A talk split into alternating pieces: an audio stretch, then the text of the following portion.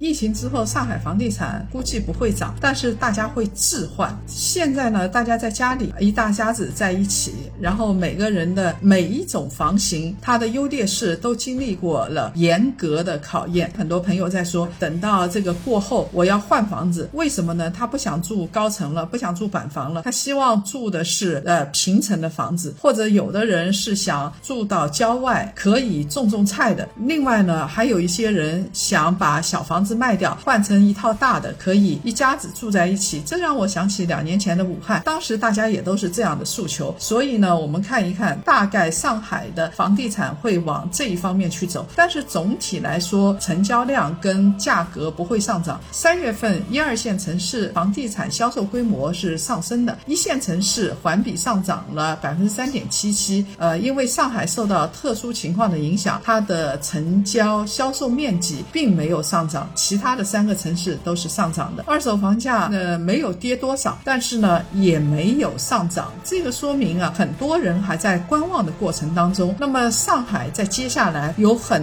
多很大的一批小房子，呃小区物业不好的这些房子会被抛售出来，而大家觉得小区物业好的、周边配套好的，而且居民大家也比较互帮互助的，团购的时候能团上的这样的房子，它的价格估计。会上升，大家会有置换的需求。